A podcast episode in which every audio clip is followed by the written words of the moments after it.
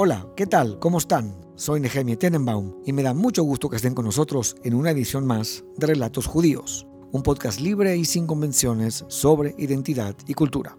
Este programa está generosamente patrocinado por Emilio Achar y por una pareja de amigos que desean permanecer anónimos. Les damos las gracias por su apoyo. Hoy estamos platicando desde Buenos Aires con una gran escritora, poetisa y sobreviviente de la dictadura cívico-militar en Argentina. Nora Strejilevich compartirá con nosotros una vivencia escalofriante en aras de comprender lo incomprensible, los actos oscuros que pueden perpetrar los regímenes políticos y las consecuencias que suscitan en la vida de los sobrevivientes y de sus familias. Tras su liberación del Club Atlético en 1977, Nora fue asilada política en Canadá donde se doctoró en literatura latinoamericana y donde inició su vida como docente universitaria. El día de hoy, las publicaciones de Nora son un referente con respecto a la literatura testimonial y por lo mismo ha sido invitada como docente e investigadora en países como Alemania, Italia, España, Chile y en su natal Argentina. Nora, es un, de veras un gran honor y un gran gusto tenerte como invitada aquí en Relatos Judíos. Bueno, igualmente, gracias por la invitación. Una experiencia novedosa para mí.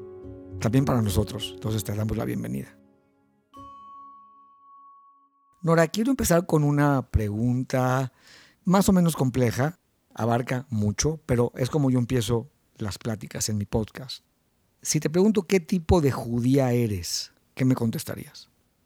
Soy una judía no practicante, atea, y me gusta pertenecer a un ah, pueblo que es eh, siempre contradictorio y que hace por eso mismo pensar. No es algo homogéneo.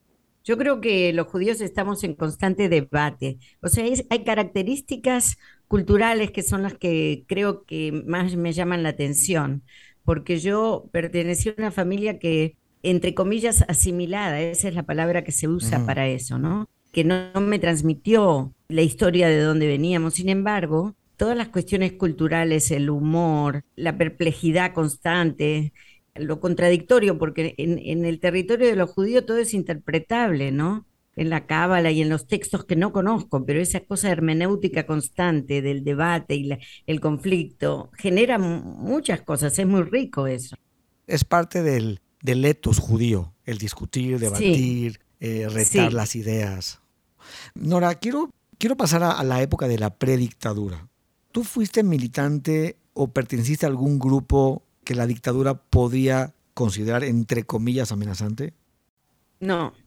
En mi familia desaparecieron tres, dos primos, mi hermano y la pareja de mi hermano, con ella cuatro, y ellos todos pertenecían a grupos políticos, mayormente la Juventud Peronista o Montoneros. El peligro no eran solo los militantes, también el peligro era la gente que podía pensar de una manera distinta. Yo pensaba de una manera distinta, aunque no perteneciera a un grupo político. En una familia a la que perteneció un joven que se pudo escapar de una familia judía, cuando fueron a secuestrar a su casa y no estaba, se llevaron a todos los demás, desde su hermanita chiquita hasta la abuela, y ninguno volvió a aparecer. Y como era una familia judía y había eh, mucho antisemitismo entre los militares, bueno, de paso se los llevaron a todos. Lo que me cuentas me deja pasmado porque es un gobierno represor que no solamente va por los actos de la persona, sino por los pensamientos de la persona.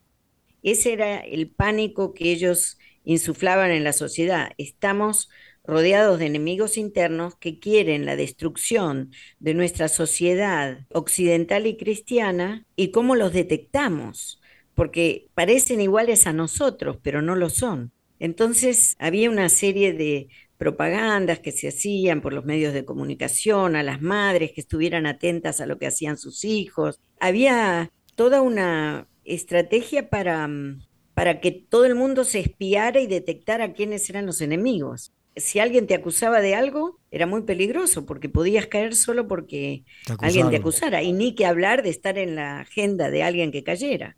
Eso ya era una condena.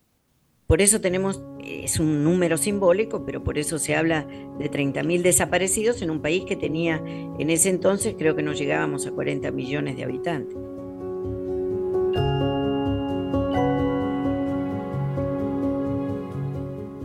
Muchas gracias por acompañarnos. Para escuchar el programa completo, por favor suscríbete en nuestra página www.relatosjudíos.com. Es muy fácil, solo entra a la página haz clic en el botón suscripción y sigue las instrucciones.